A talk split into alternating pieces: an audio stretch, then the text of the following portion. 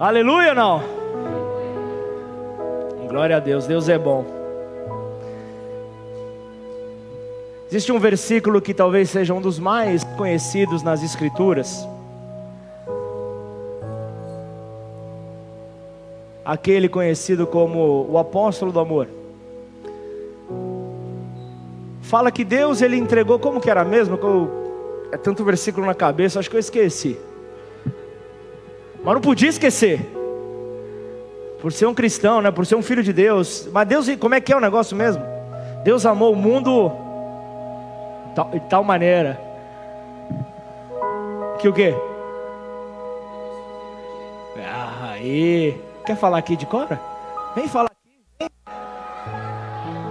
Ué, já aproveita, vem.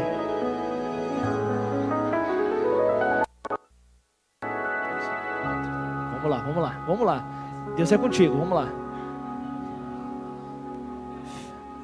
Esse é o meu, continua nesse daí, não vamos complicar. Porque Deus amou, como é que é? Qualquer coisa lê, qualquer coisa lê ali não, ali não. Não, não, não, não, lê não, lê não. Uh. Lucas, isso aí não, cara. Porque Deus. Ei, porque Deus amou o mundo de tal maneira, é. integrou seu Filho unigênito, para todo aquele que nele crê não pereça, mas tenha vida eterna. Aleluia! Glória a Deus. Opa, deixei no vácuo. Glória a Deus, hein?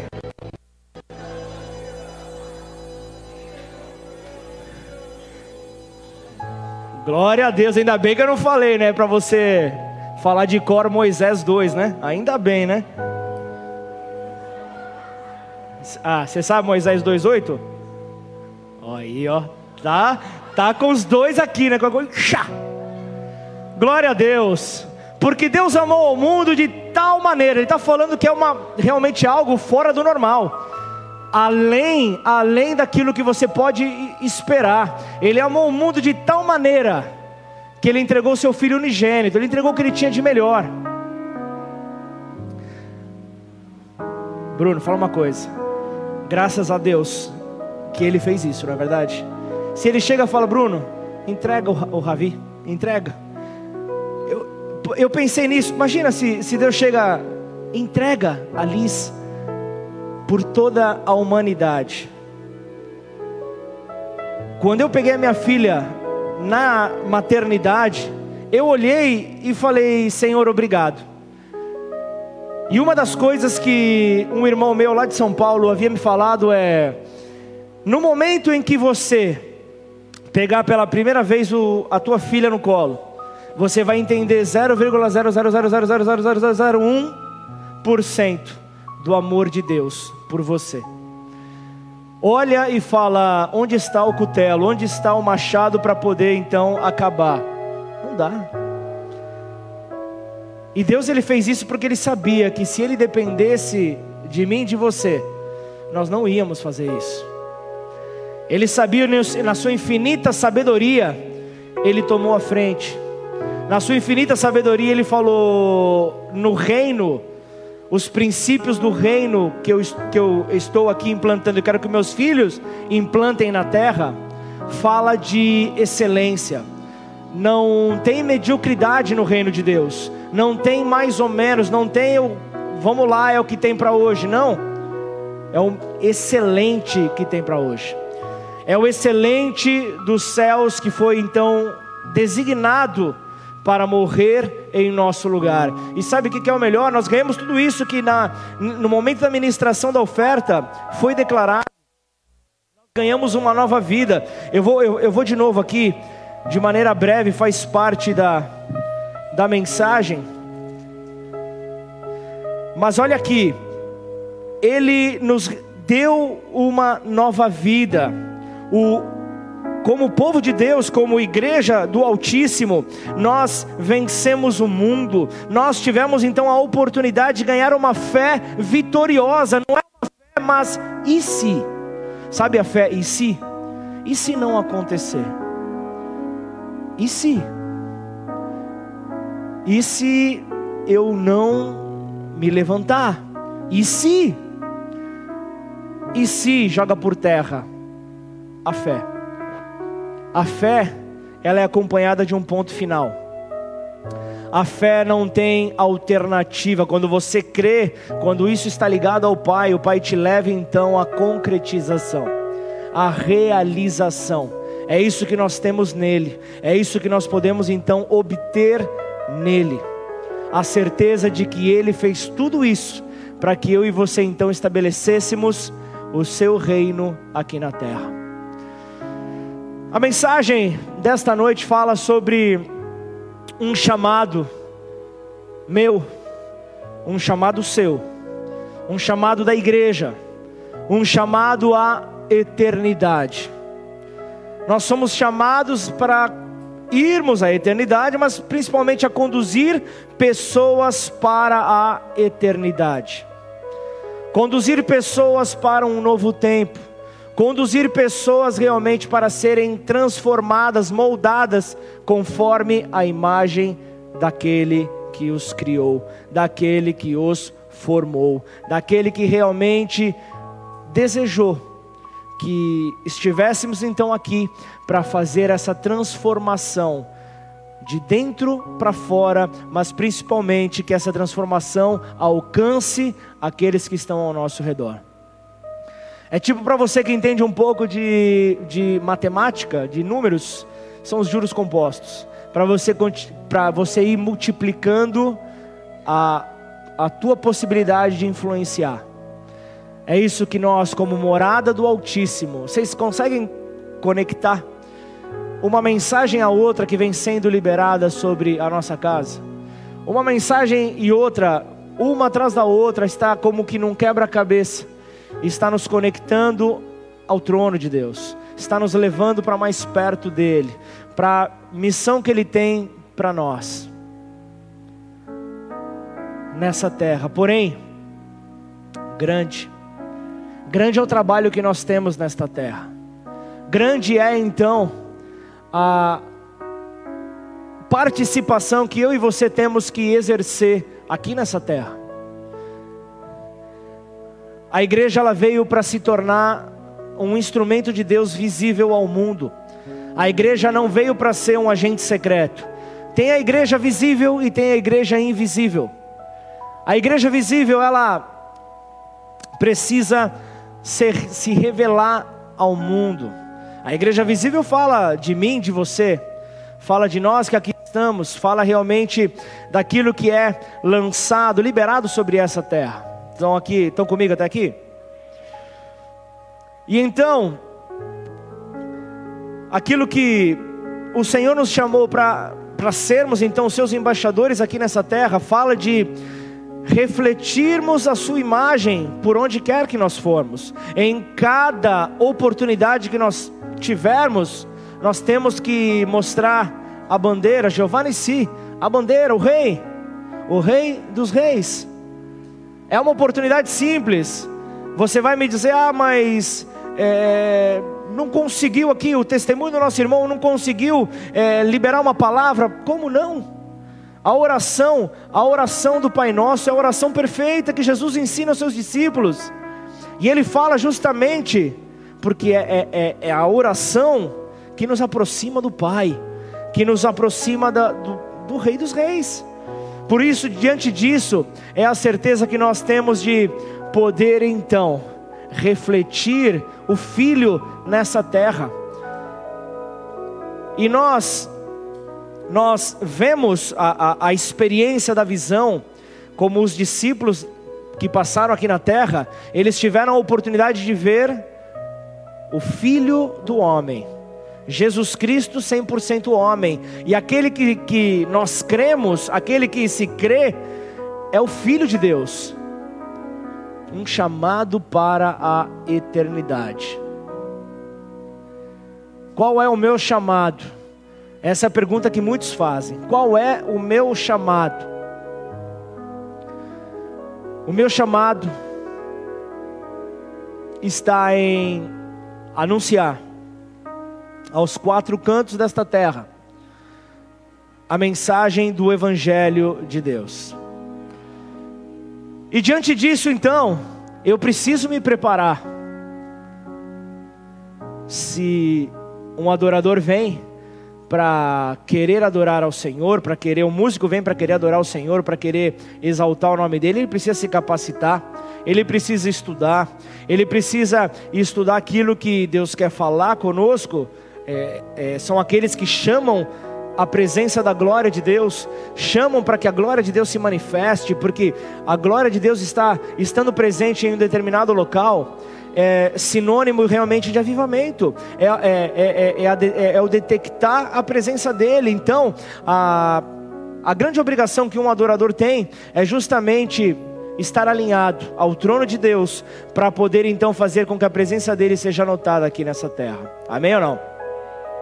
Então o que, que nós podemos fazer? Nós podemos aqui é, apresentar. Deus procura por adoradores que o adorem em espírito e em verdade. Nós podemos sim adorá-lo de qualquer maneira, como nós também podemos adorá-lo de todo o nosso coração. Você escolhe a oferta que você vai apresentar, amém ou não? Você escolhe a sua adoração. Você escolhe aquilo que você quer então entregar diante do Senhor. Você escolhe o que você vai refletir nessa terra. Você escolhe se você será um somebody love, um enrolador, ou você decide ser alguém que vai levar pessoas à eternidade. A escolha está nas suas mãos. É claro que o pai, o pai espera pelos seus filhos rendidos o Pai espera, como no, no salmo que nós começamos hoje, que nós elevemos então os nossos olhos para o alto.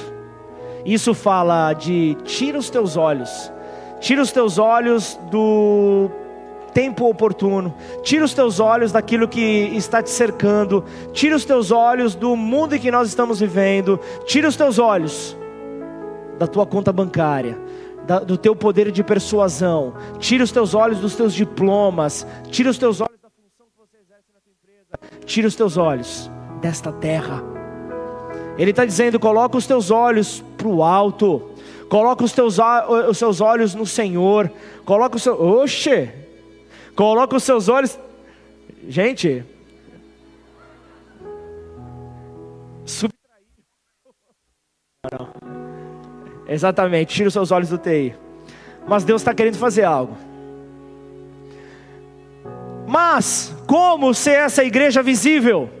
Se nós não permitirmos então o Senhor ser, ser visível em nós. Abra a tua Bíblia no Evangelho de Mateus. Mateus capítulo 9. Versículo 35.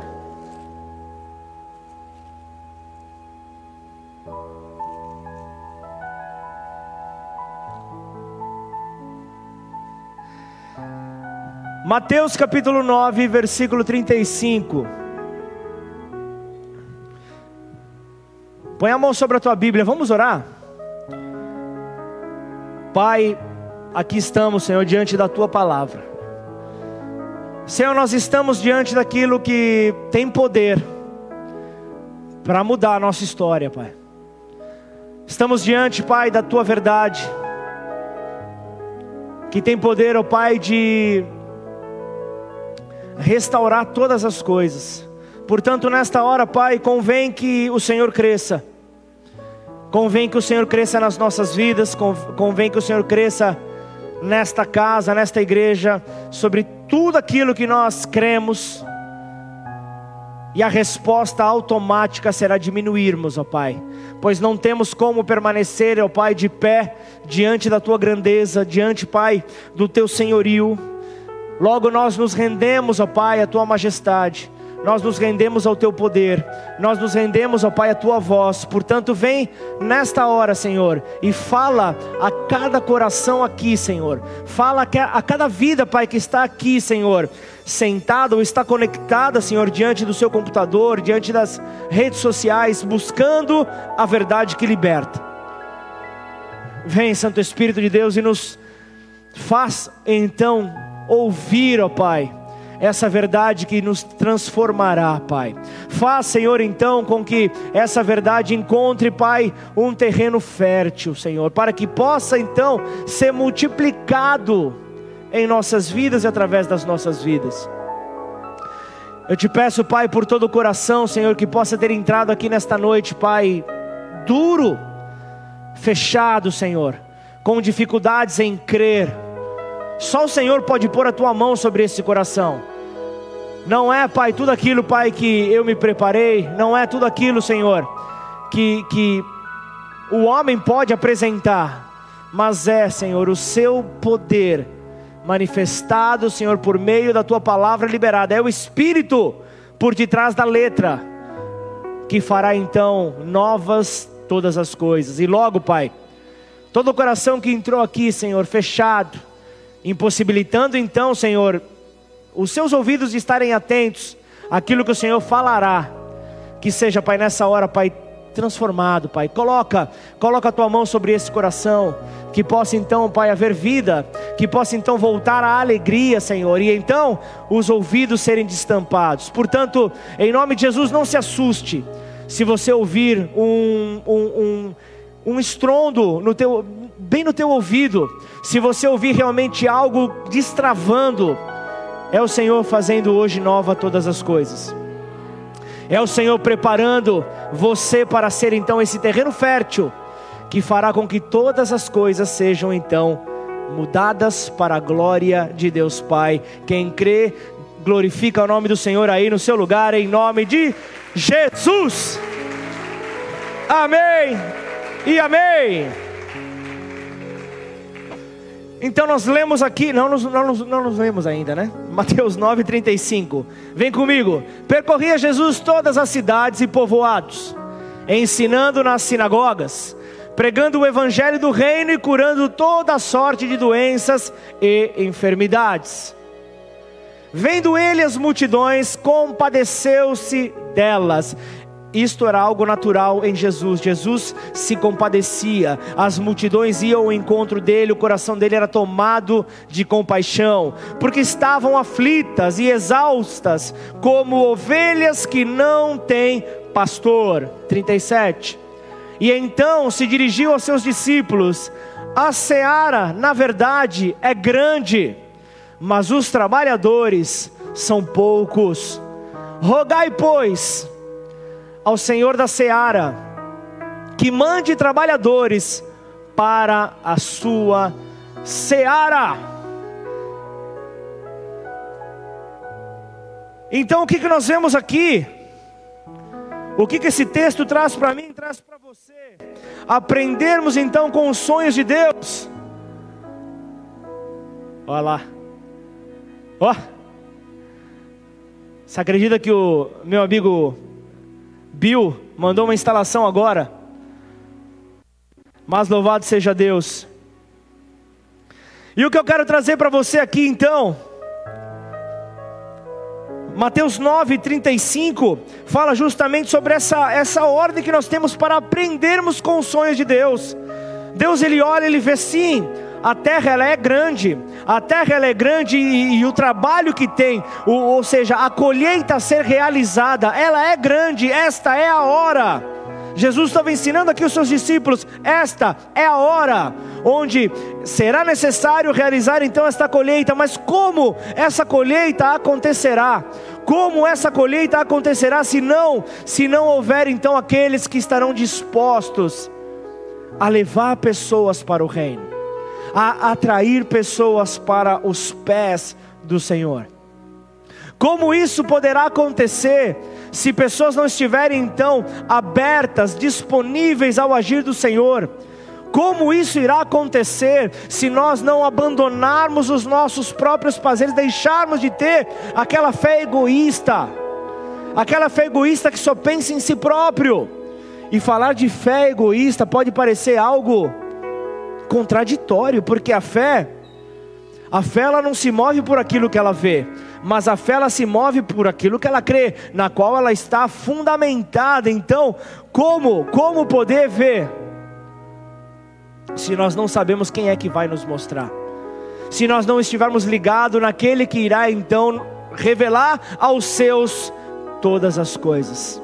E então, nós temos que estar atento àquilo que o texto vai liberando. O texto vai aqui então apresentando. Jesus ia por todo canto, ele ia por toda parte fazendo bem. Jesus ia por todo lugar lançando sementes, ou seja, onde ele passava, ele marcava território.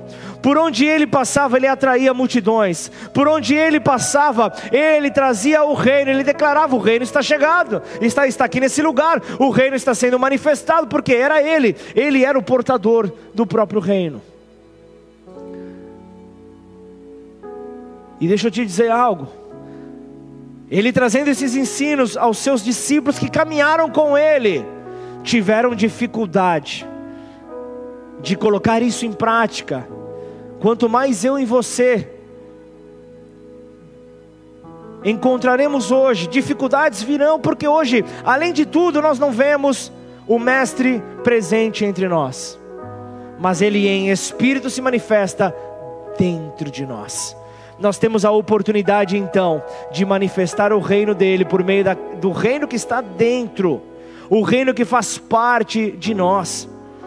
Então guarda bem isso no teu coração. Como é que eu vou poder? Como é que você vai poder fazer então viva esta verdade? Como é que nós poderemos então fazer com que tudo isso aconteça? Como é que nós poderemos então mostrar o reino nesta terra? Como é que isso pode acontecer? Como é que isso será então celebrado? Como é que isso então será revelado? Porque ó, pensa o seguinte: uma verdade, uma doutrina, é, é uma religião, não exigiam espaço, eram apenas palavras liberadas. Agora Jesus estava mostrando, peraí, para que o reino seja estabelecido aqui nesta terra, eu preciso de um corpo. Jesus ele estava dizendo eu preciso, ele então ao, ao, ao, ao sair dos céus, como o, o, Pedro, como Pedro trouxe aqui João 3,16, ao sair dos céus, opa, peraí, é Espírito, o Espírito habitando entre nós, ele precisou de um corpo. E então ele se encarnou ali no Filho Jesus, ele mostrou ali: eu vou precisar de um corpo aqui na terra, eu preciso de ajuda, o Senhor estava dizendo. Eu preciso de ajuda então com o corpo estabelecido na terra, então os sinais acontecerão. Os sinais vão acompanhar aqueles que creem. Então, você pode ver aqui que, que, que as palavras de uma doutrina, as palavras de uma religião, é, a, uma verdade, elas são palavras que podem ser ouvidas, elas podem ser estudadas, elas até podem ser entendidas, mas nada mais do que isso. Nada mais do que isso, não precisa de um corpo. Então eu quero te dizer, o filho de Deus, ele não precisa somente de um ouvinte. O Filho de Deus não precisa apenas de um, de um ouvinte ou de corações, como eu tenho ministrado até agora, mas ele precisa de seres humanos, ele precisa de mim e de você, que o sigam, para que então a sua verdade seja multiplicada, que a sua verdade seja espalhada. Quem está comigo diz amém. Então por isso é que Jesus chamava os seus discípulos. É por isso que Jesus chamava eles para o discipulado corporal. É o, é, é o tete a tete, como nós falamos aqui. Uma comunhão que era visível a todos. Então, essa comunhão, ela se fundamentava, ela, é, ela se sustentava no próprio Senhor Jesus Cristo, no próprio Jesus encarnado ali, a palavra que se fez carne, como João fala. Então, a, a aqueles que, que eram chamados já não poderiam mais viver na invisibilidade.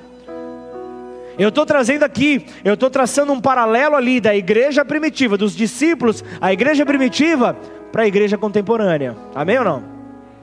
Para que você entenda então a responsabilidade que está sobre nós, a responsabilidade que está sobre a igreja. Então, ali os discípulos, eles estavam com Jesus, eles recebiam a verdade, eles compartilhavam a verdade, a verdade era manifestada por meio dos sinais. E então eles eram luz na terra, por onde eles chegavam, a luz brilhava porque Jesus estava com eles, Jesus estava ali no meio deles, então a, a, a, cidade era edificada sobre, sobre a luz que então ali brilhava. E a cruz, o, o, o sofrimento de Jesus pairavam, eram algo visível para aqueles que tinham comunhão com Ele. E você se lembra? Quantos chegaram até a crucificação? Começaram ali o, com os doze e quantos chegaram até o final? Quantos? Angelo, ah, apenas um. Apenas um no final para você ver como vai haver dificuldade no caminho. Mas eu quero dizer para você: persista, persevere, continue, não pare. Não pare. Haverão dificuldades. Aqueles que viam os sinais, aqueles que tocavam, e eles chegaram a ver ali chegaram a ver os, os sinais acontecendo, tiveram dificuldade em permanecer firmes.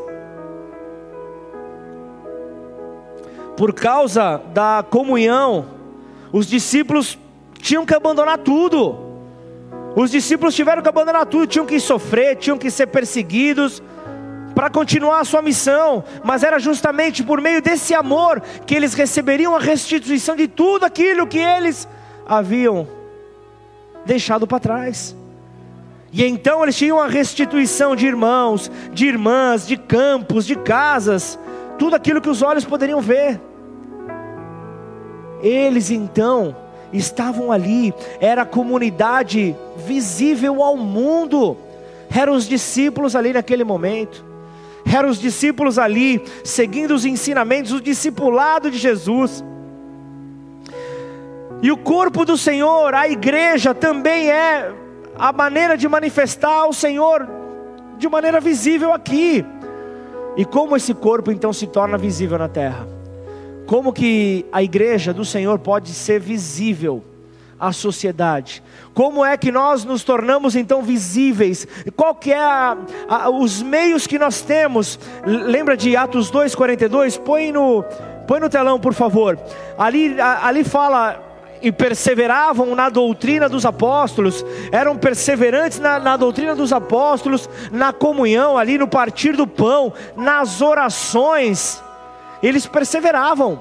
Eles entenderam que era algo fundamental, eles entenderam que é, era a diferença. Mas eu olho aqui, é, a igreja era perseverante onde? Na doutrina dos apóstolos, na doutrina daqueles que foram enviados para fazer a diferença, no conhecimento, na palavra que eles carregavam, na unidade. Era dessa maneira então que eles estavam ali carregando. Quando eu vejo ali é, é, a palavra doutrina dos apóstolos, a raiz da palavra doutrina fala de a, a, a palavra didat, que fala justamente sobre, sobre esse poder que há, sobre esse poder que nós podemos encontrar da pregação do evangelho, da pregação da verdade. É, é, é, é isso então, eles perseveravam na pregação da palavra, da verdade que eles carregavam. Então nós vemos aqui que a, a, pregação se torna o ato de você comunicar verdades que já aconteceram. Porque na eternidade, tudo aquilo que você vai clamar já aconteceu. Obrigado pelos dois que falaram aleluia. Pelos dois que entenderam, mas começa, começa a, a, a é loucura, é loucura. Aquilo, aquilo que, que, como assim?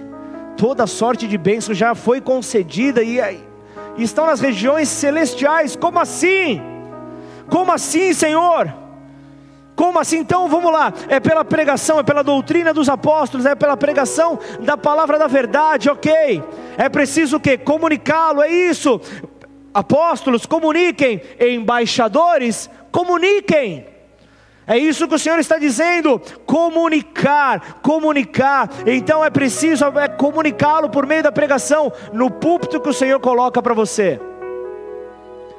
O testemunho de hoje falou: na minha empresa é o púlpito que eu tenho. Esse é o púlpito que eu vou subir, Senhor. Esse é o púlpito que eu vou pregar. Subir, eu tenho que pregar. Como eu vou subir aqui, vou fazer o quê? Vou contar piada. Ninguém veio aqui para ouvir piada mas para estabelecer uma firme fé, para estabelecer por meio da liberação da palavra. Só que por natureza, a comunicação, ela se limita a coisas que nós não conhecemos, a fatos que nós não conhecemos. Quando esses fatos tornam-se conhecidos, a natureza humana tende a não propagar mais, a não multiplicar mais, a não anunciar mais porque não faz mais sentido querer comunicar algo que já é conhecido. não faz mais sentido.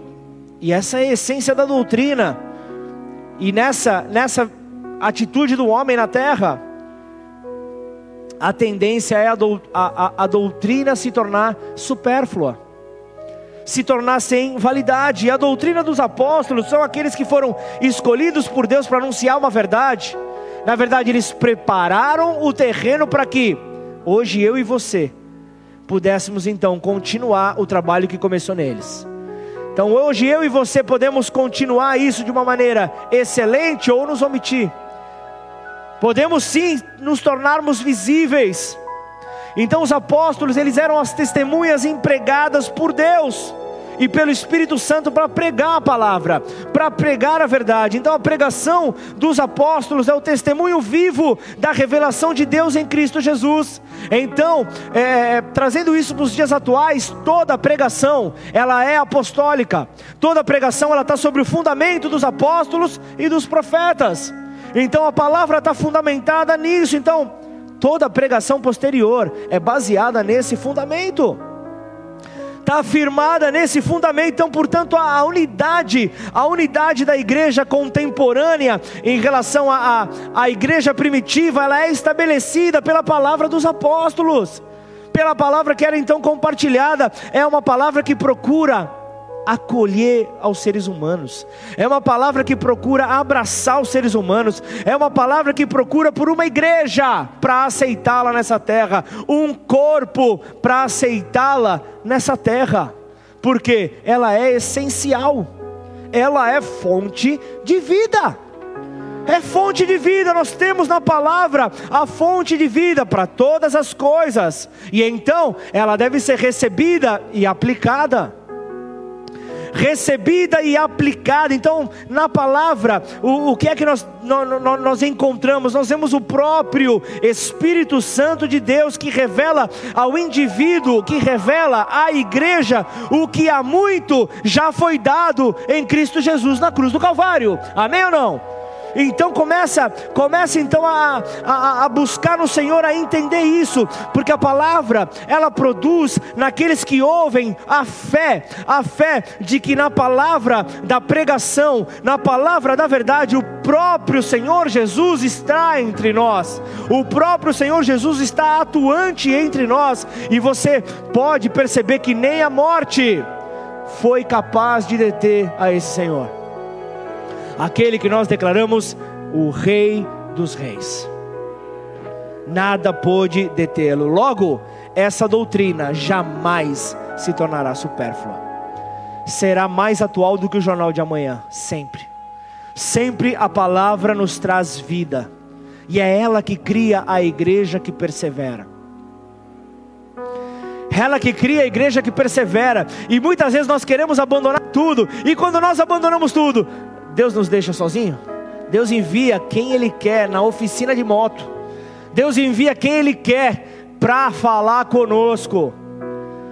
Para chegar e falar: Marcinho, acorda, não dá mais. E ele fala assim com João, com José, fala com qualquer um. Esta é a maneira que, que, que o Senhor vem, é a palavra viva. A palavra viva, quando ela é liberada, ela não pode gerar outra coisa a não ser vida é a vida abundante, essa é a promessa que nós temos no Senhor, de encontrar uma vida abundante, que gera visibilidade. Nós temos ali a manifestação da palavra por meio do batismo, nós temos a manifestação da palavra por meio da ceia do Senhor, que ambas, ambas ambos ali os, os ritos que, que o Senhor deixou para a sua igreja, elas estão fundamentadas na verdadeira humanidade do Senhor Jesus. Jesus foi até João, Falou, opa, tô na fila. Na fila para quê? Isso, isso é linguagem atualizada do Pablo. Para o batismo. Eu sou o próximo. E aí o que, que você hoje adorou o Senhor? Você cantou, você falou, opa, peraí. Ele é o Cordeiro que tira o pecado do mundo. E ele diz: Eu não sou digno de desatar as suas sandálias mas para que se cumpra então a missão, o propósito de Deus, assim acontecerá. Jesus estava então ali mostrando: peraí, ó, vai começar a sua caminhada, vai começar o seu ministério. Primeiro ponto: batismo. Primeiro ponto é batismo. Batismo, então, para que uma, você estabeleça uma confissão pública de quem é Deus na tua vida, de quem é o Senhor na tua vida. Então, tanto no batismo como na ceia, ele se torna um conosco, ele se torna conosco corporalmente, e ele divide com cada um de nós a comunhão do seu corpo. Ok, eu eu preciso ser visível, o corpo precisa ser visível. Para quê? Paulo aos Gálatas fala, Gálatas 1:11, ele fala: "Mas informa vocês, irmãos, que o evangelho por mim anunciado não é mensagem humana, porque eu não recebi de ser humano algum, nem me foi ensinado, mas eu o recebi mediante a revelação de Jesus Cristo. Você sabe qual é a diferença entre a igreja visível da igreja invisível? Essa é a hora que os engraçadinhos aparecem. A igreja visível é a igreja que a gente vê. Ah. Ah. Invisível é que não vê. Mas o engraçadinho está certo. Eu sei que você pensou isso. Eu sei que o, você aí na, nas redes sociais você pensou isso. Visível, como falei no começo, é a igreja, a congregação que nós participamos. As pessoas, a unidade aqui, as obras que nós fazemos, ok fazem parte da igreja visível, ok. Agora, a igreja invisível são os corações voltados a Cristo. Vem aqui comigo então, porque algumas dúvidas começam a aparecer. Não sei se você pensa assim como eu, mas será que pode alguém fazer parte da igreja visível e não da invisível? Será que, deixa eu de repente, deixa eu explicar melhor a minha, a minha pergunta. Será que alguém pode ir à igreja, sentar, ouvir, é, ofertar, participar da ceia e não crer em Deus? Será que isso é possível? É. É possível. É possível que a pessoa esteja na igreja por orgulho. É, pessoa, é, é possível que a, igreja, que a pessoa esteja na igreja por fazer relacionamentos, interesses, sim, é possível. É possível que por hábito a pessoa frequente a igreja? É possível. É possível que a pessoa não queira que o pastor chato ligue para cobrar a sua participação? É possível. Aqui não tem pastor chato, graças a Deus, né? A falta do amém nessa hora me deprimiu. A falta do amém nessa hora me deprimiu, mas eu escutei um amém direto do Facebook. Obrigado, Mark Zuckerberg. Não preciso, fica tranquilo, viu, gente? Não tô, não tô carente, como a minha filha fala. Fica tranquilo. Pode alguém fazer parte da igreja invisível e não da igreja visível? Ou melhor, pode alguém crer em Deus e não ir à igreja? Não dá para ter essa falta de compreensão bíblica. É claro que nós temos que, como Mateus 6 é, nos orienta ali, nós precisamos sim fechar a porta do nosso quarto, ter a nossa comunhão, claro, ok, mas nós temos que manifestar a Cristo em comunhão, caminhando junto, testemunhando nós precisamos mostrar realmente que Ele continua vivo. Pode alguém não fazer parte da igreja invisível e ainda ser salvo? Vamos lá para explicar de uma maneira melhor. Pode alguém não crer em Cristo e ser salvo? Será que isso é possível? É claro que não. Não há como. A palavra do Senhor diz é clara que quem crê será salvo. Quem, porém, não crê já está condenado. Palavra de Deus. Não há teólogo nenhum que venha nessa hora a tirar esse versículo. É algo real. É algo que nós precisamos carregar nas nossas vidas. Agora, vamos lá, qual é então o perigo? É, eu, eu vou fortalecer a, a igreja invisível, meu coração no Senhor, claro, porque eu preciso me fortalecer para a eternidade, ok. Mas qual é o perigo? Como nós estamos enfrentando agora, nesse tempo de pandemia, nesse tempo de pandemia, o que é que nós estamos enfrentando? O afastamento, o perigo do enfraquecimento da nossa fé por meio do afastamento. Ah, eu, eu não vou por causa da, do perigo de contaminação. Vindo para a igreja com um irmão nosso, nós vimos um, uma família que, que, que alega isso, voltando para casa, depois de algum compromisso, alguma coisa. E como eu disse em março, somos livres, quando no começo da pandemia, somos livres para voltar no tempo oportuno, mas não se esconda, tome muito cuidado, não se esconda atrás disso para querer então alimentar a, a nossa carne. Muito cuidado com isso, porque na, é, é uma ferramenta que nós temos nas redes sociais, é claro que é, mas nós precisamos de nutrientes diversos. Não, a pessoa pode até comer é, pão com água todos os dias ela até pode comer pão com água todos os dias, mas ela vai precisar de nutrientes. Portanto, o nosso, para que o nosso organismo resista, nós precisamos desses nutrientes. Na igreja é a mesma coisa. Nós precisamos do banquete, nós precisamos da palavra, nós precisamos da palavra que traz ali a comunhão para o fortalecimento da nossa fé. Nós precisamos disso. E, e, faremos então em memória ao sacrifício dele, 1 Coríntios 11, 26, de maneira que cada vez que vocês comem deste pão e bebem deste cálice, estão anunciando a morte do Senhor, até que ele venha, a ceia, e olha só, João 5,39, vocês estudam as escrituras sagradas, porque pensam que vão encontrar nelas a vida eterna, e são elas mesmas que dão testemunho ao meu favor, é a palavra, é a palavra de Deus que nos fortalece. Então, nós precisamos ali, na, na, na igreja visível, nós ouvimos a palavra, na invisível, nós fortalecemos a nossa fé nós fortalecemos a nossa fé. Então, juntas trabalham para o grande plano de Deus, que é a salvação. Juntos trabalhamos então para a salvação.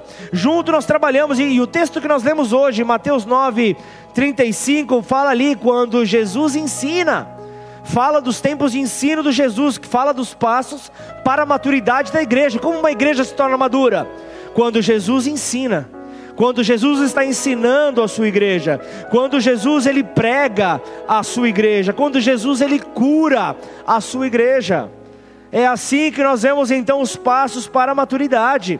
Nós vemos que isso vai então fortalecendo cada vez mais a igreja do Senhor, vai fortalecendo cada vez mais o plano dele. Então, Jesus aqui ele vai trazendo o ensinamento para os seus discípulos, nada de repreendê-los, nada de acusá-los, mas ele estava levando ali alimento, porque ele falava ali num tempo ali que o povo jazia é, é, é, em dificuldades, o povo era maltratado, o povo ali estava ali a, culpa era daqueles que deveriam realizar o serviço de Deus, e eles se encontravam como? Como ovelhas sem pastor.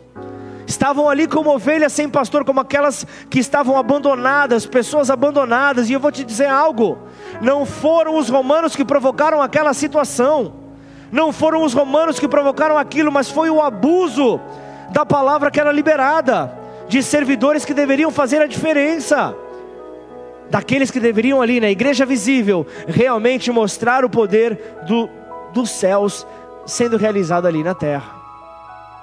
Não havia pastores ali não havia pessoas que poderiam instruir a outros ali. Então, quando, quando, quando Jesus então encontrou ali o povo de Deus, um rebanho que não recebia água fresca, não recebia ali uma água pura para saciar sua sede, para se fortalecer, sabe? Ele, ele, ele, é, o texto retrata aqui ovelhas sem pastor para serem protegidas ali dos lobos. Deixa eu dizer algo, Jesus estava falando algo sério aqui. Esse é o papel da igreja. Esse é o papel. Falava com uma irmã aqui no começo do culto. O papel da igreja é colocar o lobo para correr. Você não tem que alimentar lobo. Lobo tem que correr do meio das ovelhas. O lobo tem que sumir. Você não pode estar querendo criar lobo na casa de Deus. E principalmente você não pode ser um lobo na casa de Deus. Como identificar o lobo? É aquele que busca arrancar as ovelhas do aprisco. Ainda posso ouvir um amém? Deixa eu te dizer algo. Jesus, quando ele estava falando aqui, ele não estava dizendo: esse lobo pode ter a aparência de alguém que você conheça. Deixa o BO para o teu pastor. Deixa o Senhor sabe de todas. Essa é a melhor desculpa dos covardes, não é? Deus sabe de todas as coisas, Ele vai fazer. A vontade dele é soberana, realmente é soberana. Mas Deus quer que você coloque os lobos para correr. Ah, não vai. O lobo pode entrar, pode. Você acha que ele quer fazer o que com a ovelha? Ele fala: Olha só, existe um plano eterno para você, querida ovelhinha. E ele até, ele até imita o jeito da ovelha é eternidade. Fica tranquilo que eu tenho um caminho mais próximo para a eternidade.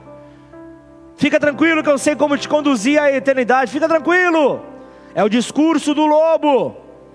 E Jesus estava falando para um povo que para as perguntas que tinham não havia respostas. Jesus estava falando aqui para um povo que para suas necessidades não havia nenhum socorro. Então era, era uma grande dor. Pra, imagina para aquela consciência angustiada que o povo tinha. Não havia nenhuma libertação. Para suas lágrimas não havia nenhum consolo. E para os pecados não havia nenhum perdão. Meu Deus, que situação que aquele povo se encontrava. Onde estava o bom pastor? Onde é que estava o, o bom pastor que, ele, que elas tanto precisavam? De que adiantava os escribas obrigarem o povo a frequentar as sinagogas, as igrejas de hoje? De que adiantava os zelosos da lei condenarem duramente os pecadores? E nada fazer para ajudá-los? De que adiantava? de que valiam os mestres da lei, os fariseus, os pregadores, se faltavam pastores para cuidar. Perceba como isso é extremamente atual. Bons pastores, é disso que o rebanho do Senhor precisa. E ele fala daqueles que direcionam pessoas à eternidade. Não está gostando da palavra, Angelo? Tá ruim? Eu vou melhorar, eu vou melhorar. Não vai embora não, tá? Brincadeira, tá passando ali. É a piada da vez. Mas eu preciso então de bons pastores. E a, você lembra daquela frase? Pastorei o meu rebanho. As, as últimas palavras de Jesus para Pedro: Pastoreia o meu rebanho. Pastoreia o meu rebanho, Pedro. É isso que o Senhor fala. Não adianta fugir, não. Pastoreia o meu rebanho. Jesus sabia o que viria de Pedro. O bom pastor ele luta por seu rebanho contra o lobo. O bom pastor não foge. O bom pastor ele não foge, mas ele dá vida por suas ovelhas. Sabe das suas fraquezas, sabe dos seus problemas e busca auxiliá-los, porque Ele está ali pronto para curar as feridas, Ele dá de beber aquelas que estão com sede e sustenta aqueles que estão prestes a cair. Aqueles que estão prestes a cair, para que não venham a cair, ficarem prostrados. Então Jesus ele procura por filhos com compaixão nesta terra, filhos que formam o seu corpo nessa terra, mas nem sempre se encontram com compaixão. Onde é que eles estão? Diz o Senhor. Ele reconhece no povo maltratado a seara divina.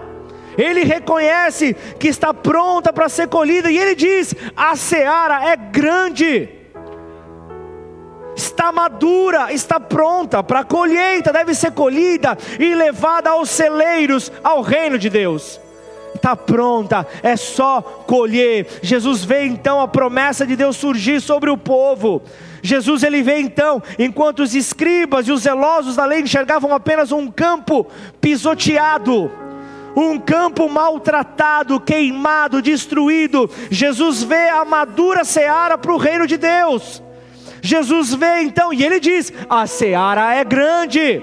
A seara é grande, então ele diz: não há tempo a perder. A colheita não pode ser adiada, não dá para adiar essa colheita, é agora, o tempo é agora. E ele tem uma constatação: os trabalhadores são poucos os trabalhadores são poucos. Então ele está dizendo: eu preciso de ajuda, eu preciso de ajuda para que essa obra aconteça, para que essa obra se fortaleça. Não dá para fazer o trabalho sozinho, é preciso unidade, é preciso caminharem juntos. Então quem é, quem são, melhor dizendo, quem são os trabalhadores que podem ajudá-lo?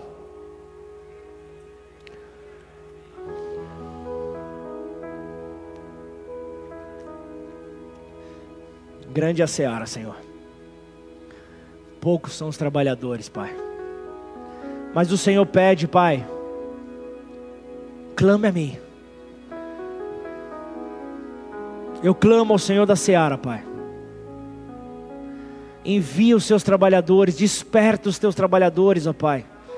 Leva os seus trabalhadores a realizarem, ó Deus, a sua missão nesta terra.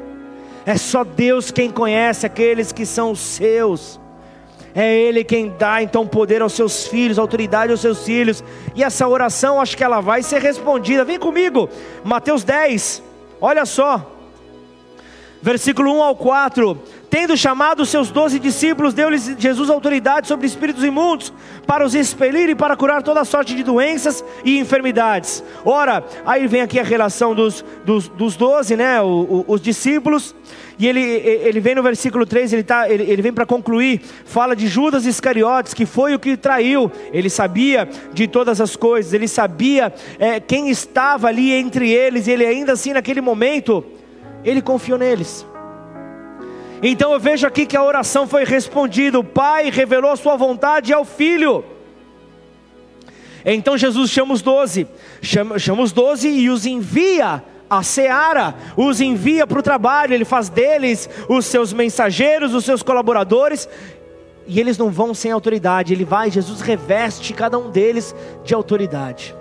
Jesus coloca autoridade sobre os seus filhos, e é uma autoridade maior do que aquele que no mundo está. Amém ou não? Aquele que governa o mundo, Satanás, ele coloca cada um dos seus discípulos com uma autoridade superior. E essa autoridade ela é constituída no nome de Jesus. E então, é, tudo que nos resta é a ordem divina. Continua o versículo 7 de Mateus 10. Pelo caminho, pelo caminho, olha só, pelo caminho preguem, preguem que está próximo o reino dos céus façam orações até dar certo. Não, ele diz: curem. A ordem é curem os enfermos, ressuscitem mortos, purifiquem leprosos, expulsem demônios. Vocês receberam de graça, portanto, deem de graça. A ordem é proclamem o reino dos céus. Pro, declara que, que é chegado, confirmem a, a, a, a mensagem do Senhor por meio dos sinais apareceu um enfermo diante de você, declara a cura sobre ele. Declara a cura, cura, envergonha, envergonha o reino das trevas, envergonha o reino das trevas. Porque muitos estão esperando a revelação desta mensagem, muitos estão esperando a revelação desta mensagem. Então, ao chegar, a orientação que Jesus dá, ao chegar à casa das pessoas, já declara: paz é chegado nesta casa. Pô, se é o reino dos céus que está que tá, que tá chegando, você é morada? Você está declarando para o lugar onde você chega: a paz chegou aqui nessa casa. Eu tenho um, um breve testemunho para contar, mas o horário avançou, não, não vai dar tempo. Tá bom, já que há uma mobilização geral. Eu fiz uma oração lá atrás a Deus. Eu falei, Deus, eu sempre fui, desculpa, homens, eu sempre fui um rapaz assim, muito requisitado Sempre fui. Acredite você ou não. Mas eu sabia meu lugar, eu sabia meu espaço. Não abri concorrência.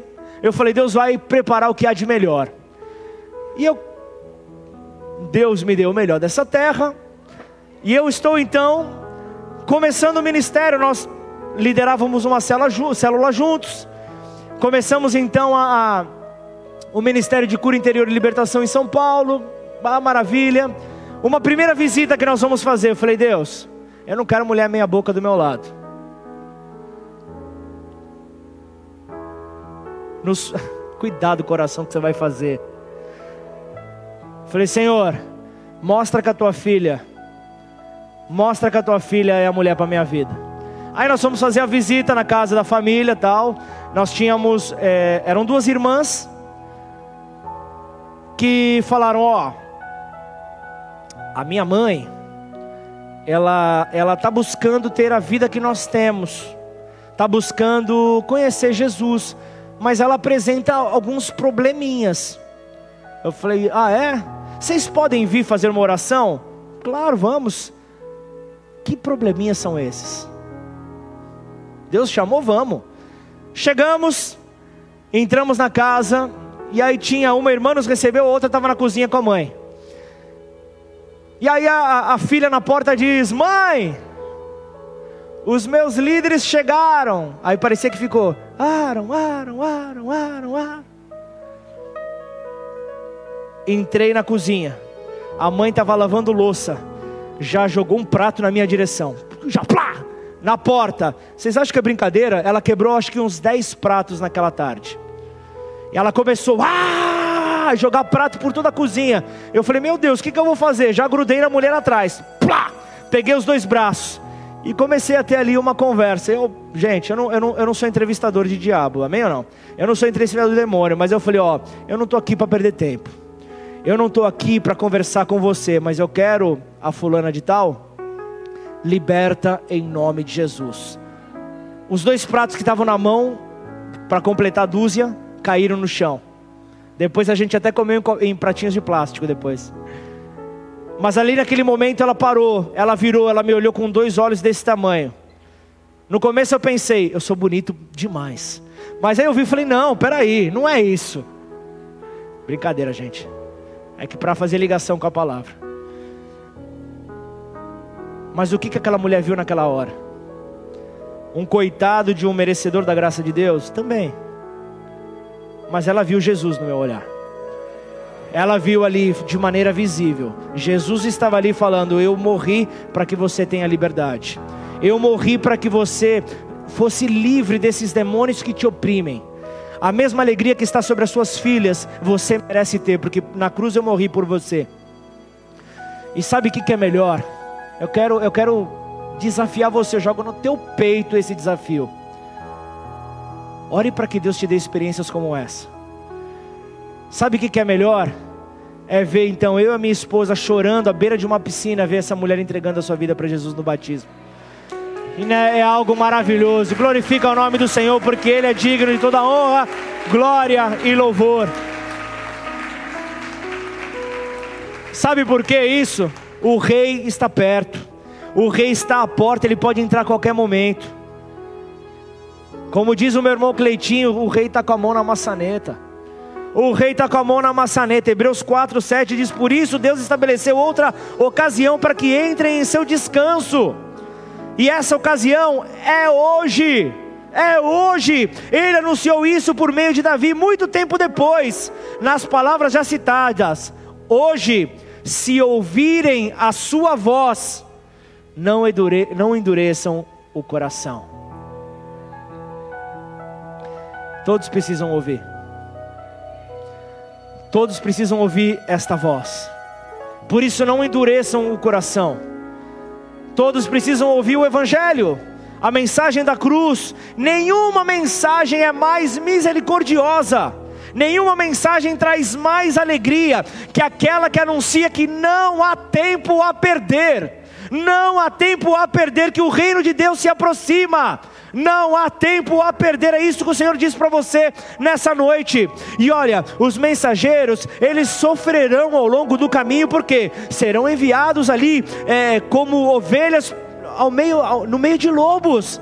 Sim, haverão situações difíceis, sim, mas sejam prudentes como serpentes e mansos como a pomba. O tempo é curto, a eternidade ela é longa. Você vai ter a eternidade toda para louvar o teu Senhor pela sua pequenez. Não fica agora dizendo: "Ah, mas quando eu for forte, ah, mas quando eu puder". Não! Começa a declarar: "Senhor, me usa hoje. Senhor, que da minha palavra possa sair da minha boca, possa sair a tua palavra e possa sair como labaredas de fogo que vai queimando todo e qualquer tipo de joio que está no caminho, tudo aquilo que não é teu, Senhor, que a minha palavra possa queimar, Senhor. Na verdade, é a tua palavra que sai por meio dos meus lábios, Senhor. O Senhor honra a palavra que sai da boca dos filhos de Deus. O Senhor honra toda a palavra que sai dos teus lábios. Portanto, em nome de Jesus, é chegada a hora, é chegada a hora de você ir atrás daquele que está precisando ouvir a palavra, aquele que se perdeu ao longo do caminho, ele precisa ouvir a palavra, ele precisa entender que é tempo de decisão.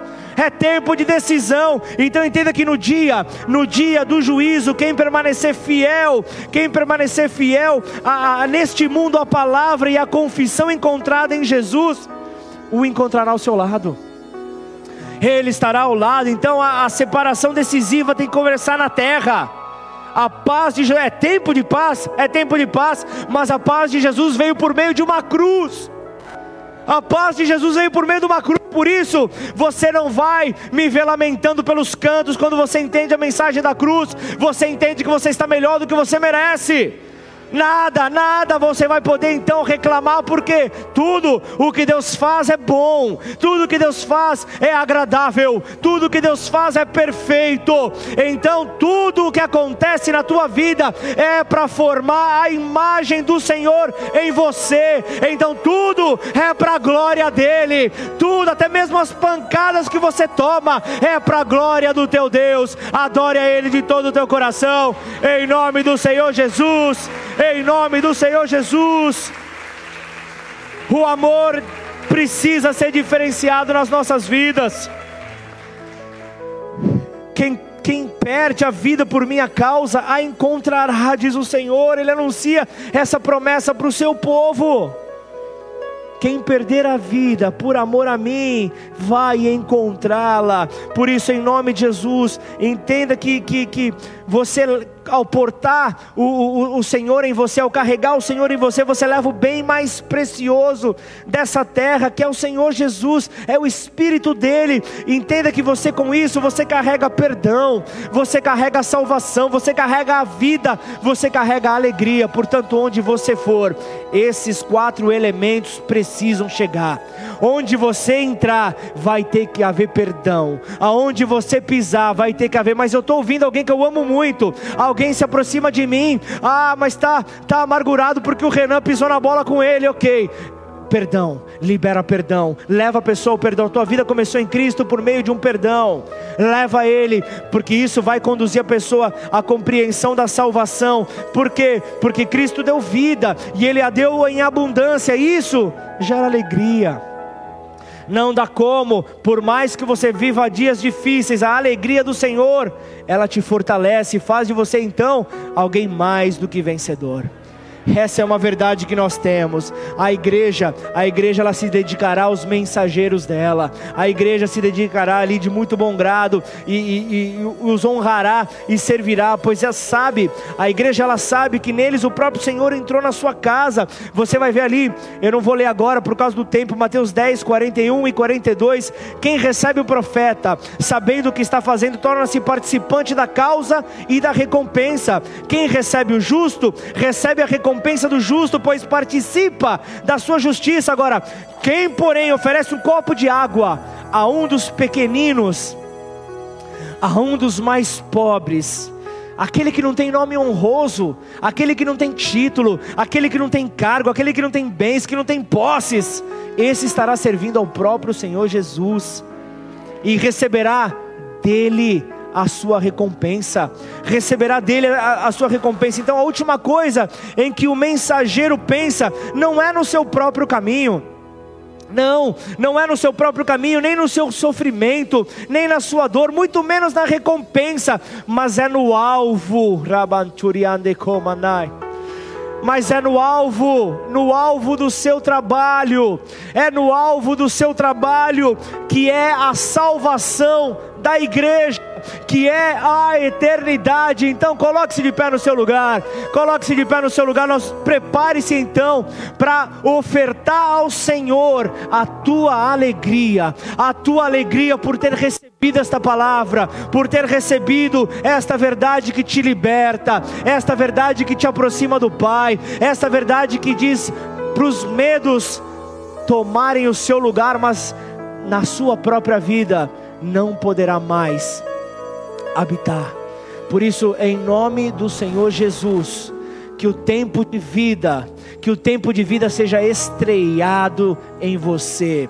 O tempo de vida chegou, é hoje. Ele diz: é hoje, é hoje que eu quero o meu corpo nesta terra, a minha igreja sendo visível, sendo visível para a sociedade. Não adianta, não adianta vida dupla. Vida dupla não é, não é para os filhos de Deus. Vida dupla não faz parte dos planos de Deus. Você será um aqui, você será um na pressão lá fora. Você será um e Cristo se revelará por meio da tua vida. Em nome do Senhor Jesus, Pai, nós queremos, ó Deus, entregar este momento a ti. Nós queremos te agradecer por tudo que o Senhor é nós queremos te agradecer, ó Pai, por tudo aquilo, Pai, que o Senhor, que o Senhor apenas incendiou dentro de nós nesta noite, Pai. Algo começou a pegar fogo dentro de nós. Algo começou realmente a nos contagiar por inteiro.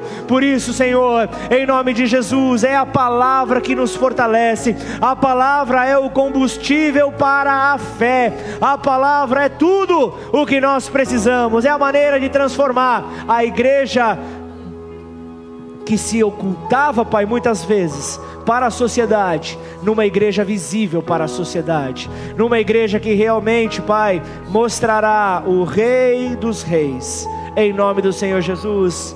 Vamos adorá-lo, abra a tua boca, abra a tua boca e expresse a tua adoração ao teu Rei, expresse a tua adoração a Ele, em nome do Senhor Jesus. Santo, o profeta Abacuque, continue, continue. O profeta Abacuque ele diz: que quando nós ouvimos, quando nós ouvimos a voz, nós adquirimos discernimento, nós adquirimos discernimento sobre as pessoas, nós nos colocamos em conexão com aquele que está falando, que é digno de louvor. E assim conquistamos o direito de falar porque Ele é santo e nos torna santo como Ele. Você se torna relevante, igreja. Você se torna relevante quando a sua missão é a eternidade e não essa terra.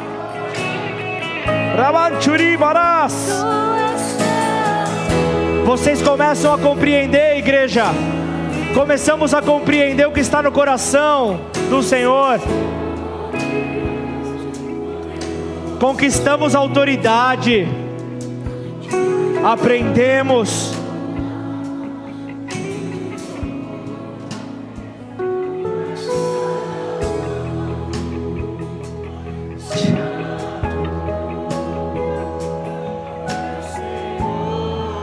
Mova-se, Espírito, mova-se.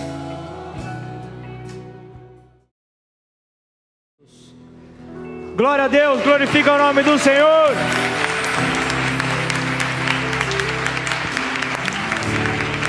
Aleluia, nós não podemos terminar esse culto